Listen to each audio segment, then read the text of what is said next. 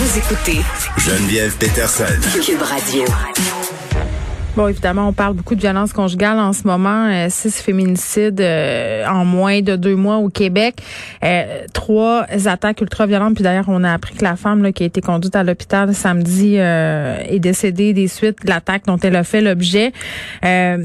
C'est pas un constat qui concerne uniquement le Québec. La violence conjugale ailleurs dans le monde, on observe aussi une recrudescence de ces incidents-là, de la violence envers les femmes.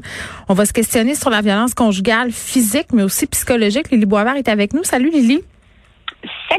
Bon, la violence psychologique, euh, c'est une forme de violence qui est pernicieuse, mais qui est tout aussi, à mon sens, euh, dommageable. Et elle est très, très présente dans la vie d'énormément de femmes. Et toi et moi, on a lu un livre euh, qui a été écrit par India Desjardins, qui est très, très connu pour sa série Aurélie la flamme. C'est un essai, c'est son premier essai. c'est un essai sur les relations amoureuses toxiques. et elle utilise India dans ce livre-là qui s'appelle Chronique Mr. Big et les relations toxiques. Pas chronique, pardon. Mr. Big et les relations toxiques. Euh, elle utilise l'exemple du personnage éponyme de Mr. Big dans la série Sex and the City, une série culte que moi j'ai écoutée et que j'ai réécoutée cet été. Euh, ça c'est particulier parce que quand je l'ai réécouté cet été, moi qui tripais vraiment beaucoup sur Mr. Big, je me suis rendu compte que finalement ce gars-là il était vraiment poche, il était vraiment pas disponible, il était vraiment manipulateur, euh, voire pervers narcissique. Donc, quand j'ai lu le livre d'India, je me suis beaucoup retrouvée. Qu'est-ce que tu as pensé, toi, de ce livre-là? Moi, j'ai vraiment beaucoup aimé euh, le livre Mr. Big. Et, et d'ailleurs, je veux juste avertir le public, si jamais vous avez l'intention d'écouter Sex and the City, ça se peut que je divulgage des choses. Ah oui, c'est vrai. Elle-même, dans son livre, c'est ça comme elle décortique toute la relation entre les deux personnages. Euh, ben, on, on, apprend des trucs. Et si on n'a pas écouté l'émission, ben, ça, ça, peut gâcher des punchs. Mais euh, moi aussi, je l'ai écouté. Je l'avais pas écouté à l'époque. J'étais un peu trop jeune, mais moi, je l'ai découvert au début de la vingtaine. Puis je l'ai, je pense que je l'écoute à chaque année depuis. je vais la revisiter. India Desjardins aussi a dit que c'est une émission qu'elle a, qu'elle a écoutée et réécoutée et réécoutée. Ben oui. Euh, c'est pour ça qu'on dit que c'est culte. C'est parce que ça a vraiment marqué énormément de femmes. Et quand moi je, je l'écoutais, honnêtement, j'ai jamais perçu que la relation entre Carrie et Big était toxique. J'avais juste comme accepté la prémisse que dans le fond, ben Carrie voulait plus être avec Big que Big voulait être avec Carrie et que c'était ça le problème, c'était ça qui causait le déséquilibre dans leur relation. Mais là, India m'a vraiment convaincu que non, Big euh, a été abusif psychologiquement avec Carrie. Euh, et elle, elle en fait une critique, mais qui, qui part d'un lieu d'amour. Elle aime la série et tout. Euh, elle dit que, que notamment, elle avait un, collier avec son nom euh, inscrit dans le collier, comme le personnage de Carrie. Ah oui, on voulait tout ça, hein, le collier avec notre fameux nom. Mais euh, elle, c'est un peu plus difficile parce que justement, elle s'appelle India, c'est un peu moins fréquent. Mais euh, après ça, elle, c'est ça, elle a eu l'impulsion d'écrire ce livre-là en voyant une publication sur Instagram où une fille demandait Big ou Aiden, donc les deux personnages masculins principaux qui, qui se retrouvent dans la vie de Carrie. elle, elle, elle, a voulu répondre à cette question-là, mais là, elle s'est rendue compte qu'elle avait tellement de choses à dire qu'elle était aussi bien d'écrire un livre. Mais attends, je te pose la question, toi, est-ce que tu étais plus Big ou Hayden? Avant de lire le livre d'India. Parce que je pense que ça change la perspective. Oui, ben, j'avoue que moi, je, faisais quand même partie des gens qui voulaient que Big finisse avec Carrie. Moi aussi. Et, et ouais, c'est ça l'affaire. Hein? Mais c'est parce qu'on s'attache au personnage, fait qu'on veut qu'ils soient heureux, qu'ils soient heureux ensemble idéalement, là, je pense. Non, puis c'est même devenu, euh, India le souligne bien là, dans la culture populaire, euh, de dire en fait, ah, tu vas le rencontrer, ton Mr Big. Ah, lui, c'est tu ton Mr Big. Je l'ai-tu cherché le maudit Mr Big? Oui, il, est comme le Roméo des temps modernes. Euh, mais dans les dans les faits, quand on regarde, c'est ça, elle va décortiquer le début de la relation. Puis pour vrai, c'est quand même fascinant parce que la première fois que Carrie se le fait présenter, c'est son amie Samantha qui lui en parle mm-hmm. et elle lui dit euh, que c'était le futur Donald Trump, mais en plus beau. C'est ça qu'il a dit. Et ça, c'était pré-MeToo, pré-Grab Them by the Pussy, avant que Donald Trump soit président des États-Unis, bien sûr. Donc, c'est quand même très, très ironique maintenant. Un homme riche. Ça avec le recul. Un homme riche, un homme plein de pouvoir. Puis, puis ce qui est intéressant, c'est de voir à quel point. Euh, oui, ben c'est ça. Puis ce qui est intéressant, c'est de voir à quel point ces personnages de fiction-là ont influencé notre recherche amoureuse dans la vraie vie. C'est un peu ça, ce livre-là aussi. Oui, c'est ça. Euh, puis ça, ça nous parle aussi pour ces raisons-là. Je crois c'est qu'on reconnaît des choses que nous on a vécu, des situations dans lesquelles on s'est retrouvés, mm. euh, qui sont dans Sex and the City, mais qui sont aussi dans Cendrillon. Elle, elle fait beaucoup de parallèles entre différentes œuvres culturelles, des fois très très vieilles, des fois très très récentes. Mm-hmm. euh, puis elle, nous parle même de negging, par exemple. Donc le, le negging, c'est la la tactique des pick-up artists, une des tactiques des pick-up artists, donc les hommes qui enseignent à d'autres hommes comment séduire des femmes. Et le negging, c'est euh, c'est un conseil où on dit ben fais une blague un peu méchante à une fille que tu veux séduire, comme critique son apparence physique ou critique son intelligence, dénigre-la un peu, comme ça tu vas baisser son estime personnelle, puis elle va, elle va chercher à te prouver, elle va chercher à avoir ton approbation, donc tu es dans une bonne position pour euh, pour la séduire parce que tu la domines psychologiquement. Donc, est-ce que est-ce que c'est ce que Big fait?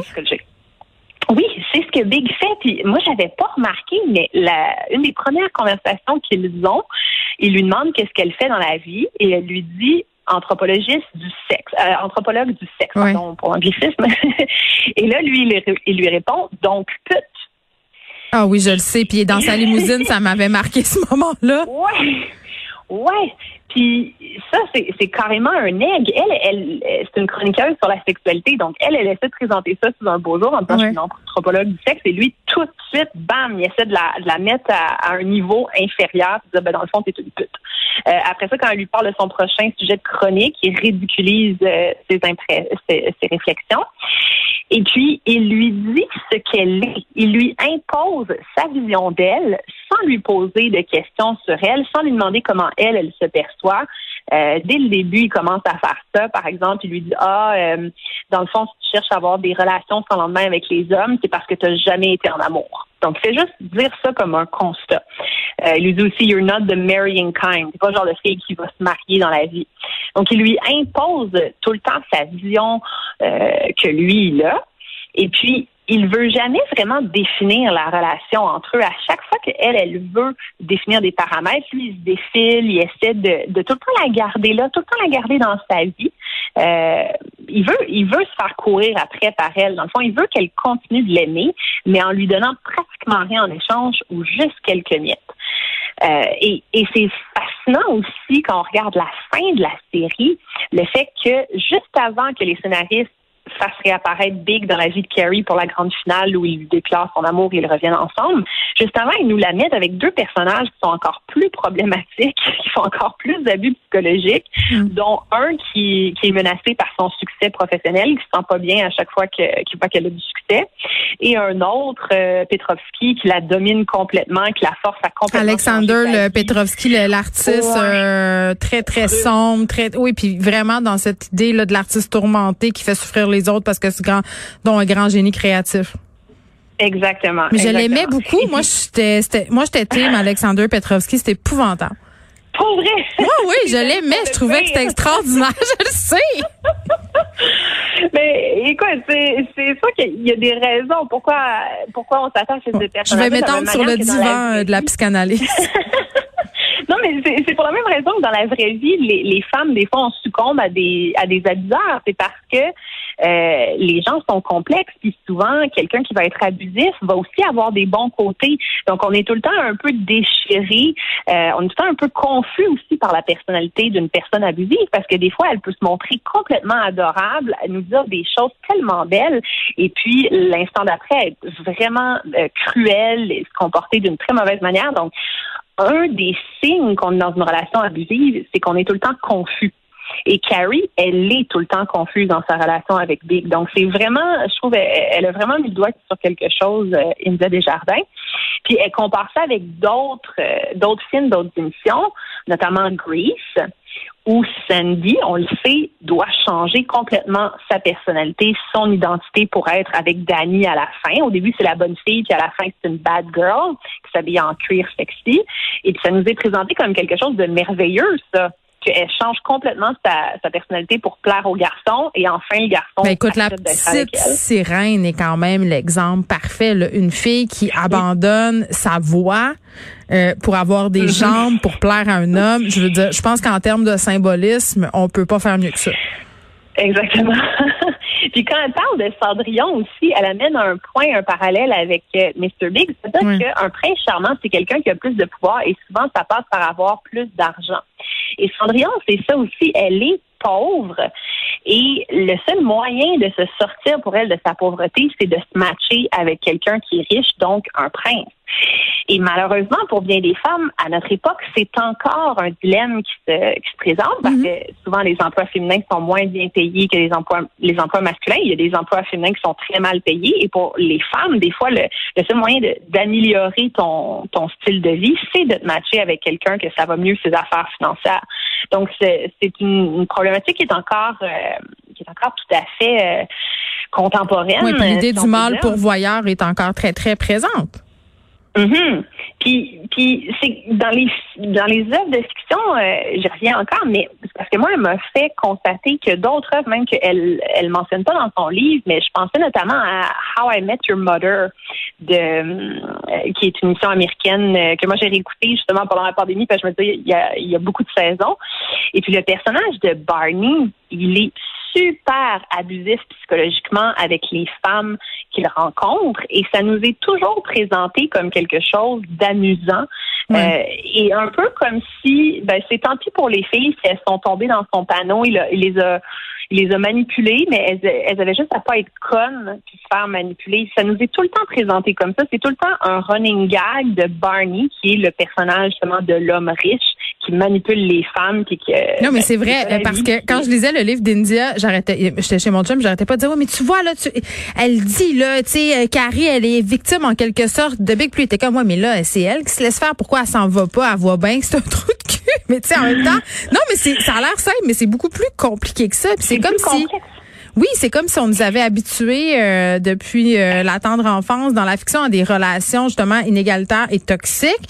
Puis à un moment donné, il faut se poser des questions parce que ça a des réelles répercussions euh, dans la façon dont on choisit nos partenaires amoureux. Moi, je le vois très bien. mais là, Sex and the City, quand même, il faut pas. India, quand même, dans son livre, dit il faut pas bâcher la série. C'est une bonne série, puis c'est le fun de l'écouter. Puis moi, mm-hmm. quand je la réécoute, à chaque fois, je vois des choses différentes. pour les films, par exemple, je suis moins sûre. Là, on a un nouveau film en préparation. Oui, euh, ça a été annoncé en janvier. En fait, ça va être carrément une nouvelle saison. Je pensais que c'était un film au début, ah! mais ça va être une nouvelle saison. Mais Samantha ne sera pas dedans, hein? Non, Kim Cattrall, elle a déjà dit qu'elle serait pas là.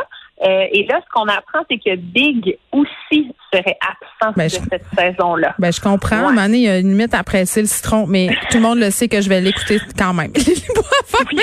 Merci beaucoup. Salut la musique, on l'aime tellement.